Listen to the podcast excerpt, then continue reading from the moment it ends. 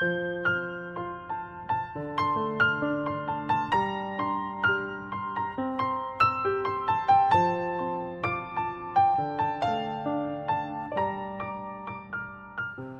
家好，我们是读书郎，我是既然。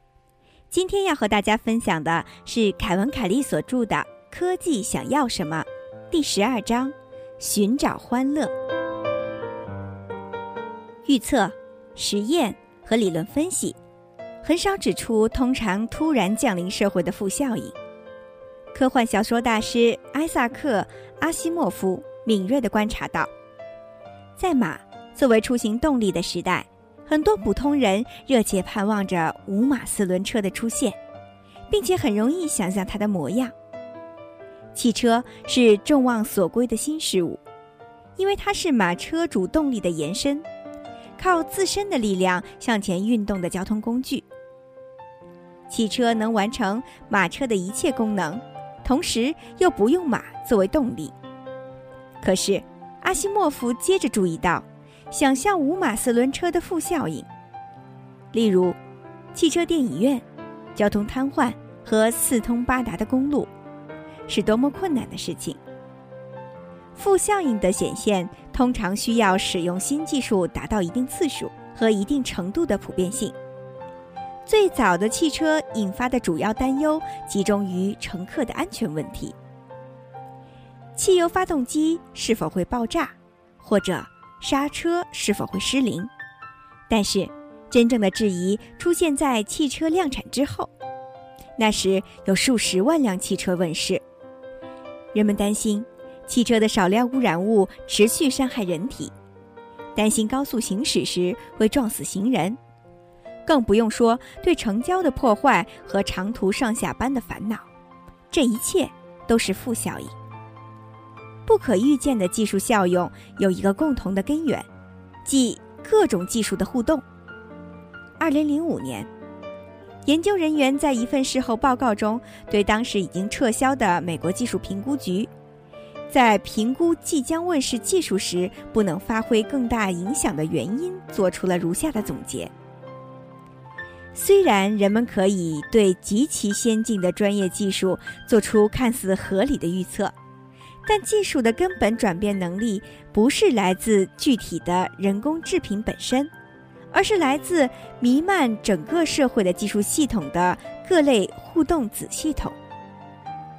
总之，对新技术进行小范围精准实验和仿真模拟，不能发现重要的负效应。因此，即将问世的技术必须通过实践操作进行检验，并且实时评估。换句话说，人们必须根据特定技术在现实生活中的实验和问题来判断风险。对新理念的合理反应，应当是立即开展实验，而且只要它没有被丢弃，就应该不断的实验和测试。事实上，与预防原则相反，技术永远不能被认定已证实安全。人们必须时刻警惕。不间断地对技术进步进行检验，因为它不断地被使用者和作为母体的内部共同进化的技术元素重新设计。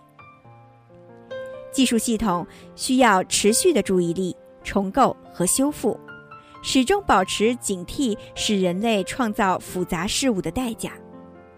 兰登·温纳说道。斯图尔特·布兰德在关于生态实用主义的著作。地球新规中，将持续评估行为升华为警醒原则。警醒原则强调自由，尝试事物的自由。突发问题的纠正之道在于永不停息、细致入微的监控。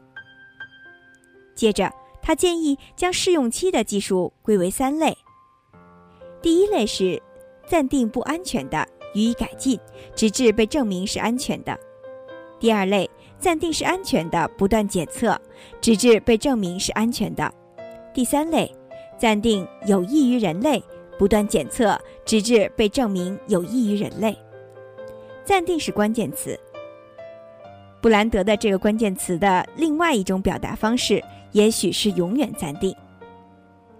爱德华特纳著有《技术的报复》一书，论述了科技产生的意外结果。他对所谓的时刻提醒的本质做出了如下的阐释：技术乐观主义实际上指的是人类能够很早的就认识到技术的突发问题，有充足的时间采取预防措施。他还需要警惕各种问题越来越多的跨越国界，在世界范围内交汇融合。但是，我们的警戒线不是到此为止，而是无处不在。随机的预警检测代替紧急制动手柄，帮助火车司机完成工作。电脑备份的习惯，法律规定的对所有物品，从电梯到家庭烟火报警，强制性检验。例行的 X 射线安检，获取和安装新的计算机病毒库。它还表现在检查到站旅客的物品，其中可能藏有农业害虫。甚至穿越街道时保持警觉。现代都市人的第二天性，在18世纪之后才成为普遍的必要行为。有时，警惕性更多表现为安慰性的例行公事，而不是实际的预警。可是，多多少少能产生作用。阿米什人有一些非常相似的做法，他们与技术元素的接触建立在绝对根本的宗教信仰基础上，他们的技术受宗教理论的驱使。然而，矛盾的是，与大多数世俗专业人士相比。阿米什人对待所有技术的态度要科学得多。典型的世俗消费者往往会按照媒体的宣传，不加怀疑的完全接受技术，不加检验。相反，阿米什人针对具有潜在用途的技术，建立了一种四步经验测试法。他们不是根据假设性的最坏结果采取预防措施，而是运用基于证据的技术评估方法。第一步，他们在内部讨论即将采用的技术可能对团体产生什么影响。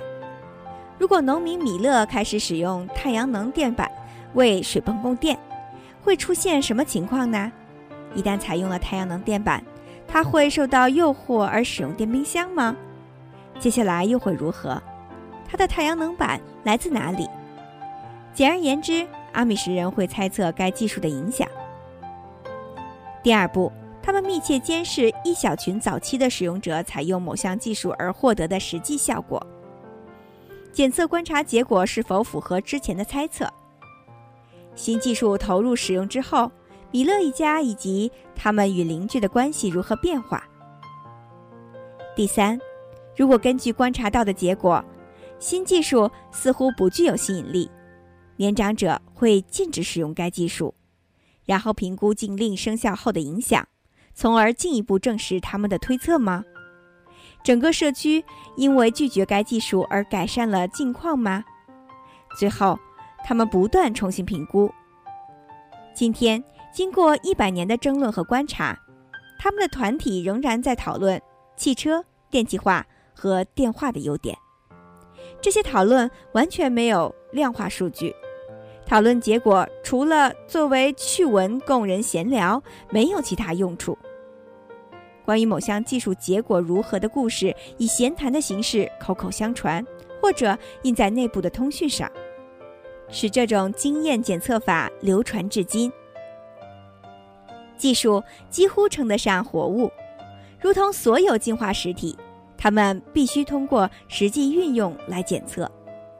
唯一明智的评估人类的科技创造物的方式是试验样机，然后在试点工程中加以改进。通过与技术紧密接触，我们可以调整预期、改动技术、重新测试，然后再推广。在技术的实际应用过程中，我们观察结果的变化，然后重新定义我们的目标。最后，当我们对结果不满意时，可以通过接受我们的创造物，改变技术发展的方向，使之具有新功能。我们与他们共同进退，而不是针锋相对。持续使用技术的原则被称为主动原则，因为它强调评估的暂时性和持续修正的意义。所以，是有意针对预防原则的反向措施。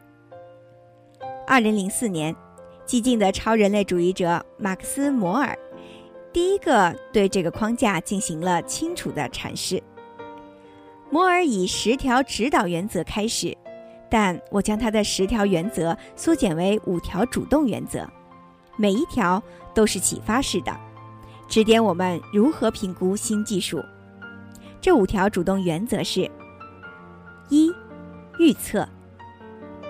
预测是有用的，所有预测工具都有充分的根据。我们采用的方法越多，预测的准确性就越高，因为不同的方法适合不同的技术。假想情节、推测和纯粹的科幻小说只描绘出部分前景，是我们最擅长的预测。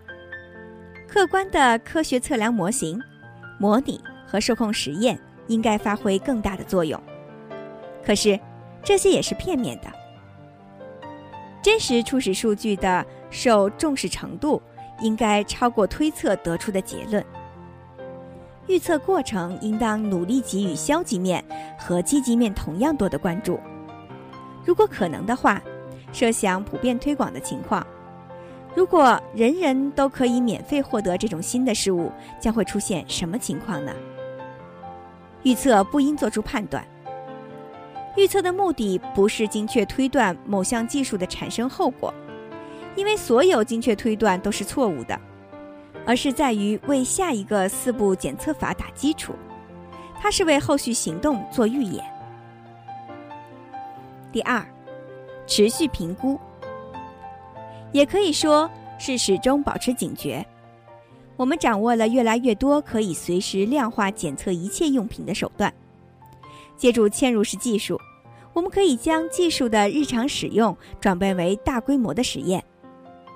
一项新技术，无论开始时被检验过多少次，后面也应该进行连续的实时复查。科技向我们提供了更多精确检测产品定位的方法。采用通信技术、低成本的基因测试和自动追踪工具。我们可以致力于研究创新对特定的地区、亚文化、基因库、族群和用户模式的正面影响。检测也可以是不间断的，一星期七天，一天二十四小时，而不是只在第一次使用时检测。而且，社交媒介这样的新技术允许市民自己组织评估活动，自己开展社会学调研。检测需要主动性，而不是被动应付。持续的警醒是系统的内在要求。三，优先考虑风险，包括自然风险。风险真实存在，并且永无止境。不是所有的风险都同等重要，我们必须权衡，并决定优先顺序。已知和已被证明的对人类和环境健康的威胁优先级高于猜测的风险。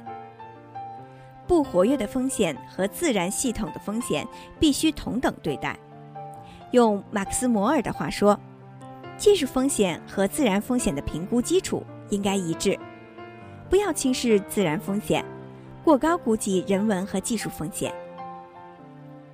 四，危害的快速补救。当形势不妙的时候，通常会是这样：必须迅速采取补救措施，消除危害，按照实际损失进行补偿。任何特定技术都会产生问题，这一假定应该在技术研发过程中就提出来。软件产业也许可以提供快速补救的典范：事先已经预料到的漏洞，但不作为取消产品的理由。相反，这些漏洞会被用于改进技术。考虑其他技术的意外结果，包括那些灾难性的结果，例如需要纠正的漏洞。技术越容易被人感知，补救过程就越轻松。对已发生的危害迅速做出补偿，也许会间接帮助新技术投入应用。不过，补偿应当是公平的。对假设性危害或者潜在危害的制造者施以惩罚，有损公正，并且会削弱科技体系的力量，降低诚信度，伤害那些怀有美好初衷的人。五，不要禁止，要改变方向。禁止和放弃可疑技术没有意义，转变思维，为这类技术找到新的用武之地。一项技术可以在社会中发挥不同的作用，它可以有多种表现形式，设置多种默认功能，担任多种政治角色。既然禁令失效，那么改变技术的发展方向，使之具有更加友善的形式。回到本章开始提出的问题。我们有哪些选择可以驾驭技术元素的必然进步呢？我们可以选择如何处理我们的发明，在什么领域应用这些发明，以及如何用我们的价值观约束他们。最有助于理解科技的比喻，也许是把人类作为科技的父母，就像我们对待生物后代那样。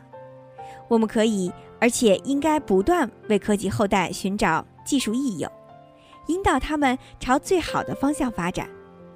我们不能真正改变科技后代的本质，但是可以控制他们去承担与其能力匹配的任务和职责。以摄影技术为例，在两种情况下，即彩色摄影处理技术被企业垄断，或者相机自身芯片处理彩色底片，摄影技术会经历不同的发展过程。垄断导致用户对所拍的相片进行自我审查，并且拖延显示效果的时间，这减缓了人们接受新技术的速度，降低积极性。为了能够拍摄彩色照片，并在很短的时间内花很少的钱欣赏到自己的作品，人们改变了相机光学透镜和快门的特性。再举一个例子，检查发动机的零部件不难。但要检测一罐涂料的内部成分可不容易。不过，我们可以研制化学品来揭示涂料成分的特殊信息。放射同位素可以追踪涂料的制造过程，一直回溯到它们还是泥土或者石油中的天然色素时。这个过程使涂料成分更加透明，易于控制和搭配。涂料技术更具开放性的表现方式，产生不同的意义。也许更有助于使用。最后一个例子，无线广播是很久以前就已经出现且易于制造的科技产品，目前在很多国家是管制最严格的技术之一。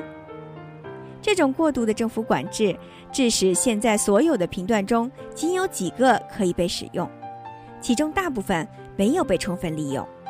如果建立替代体系，人们可以通过非常不同的方式分配无线频率，有可能导致手机的发明。这种设备使人们相互之间直接对话，不用通过本地中转站。随之而来的新型对等广播系统将产生极为不同的无线通信方式。我们分配给某项技术的第一份工作，经常是极不理想的。例如。当人们从空中喷洒 DDT 作为棉花的杀虫剂时，它给生态系统造成了灾难。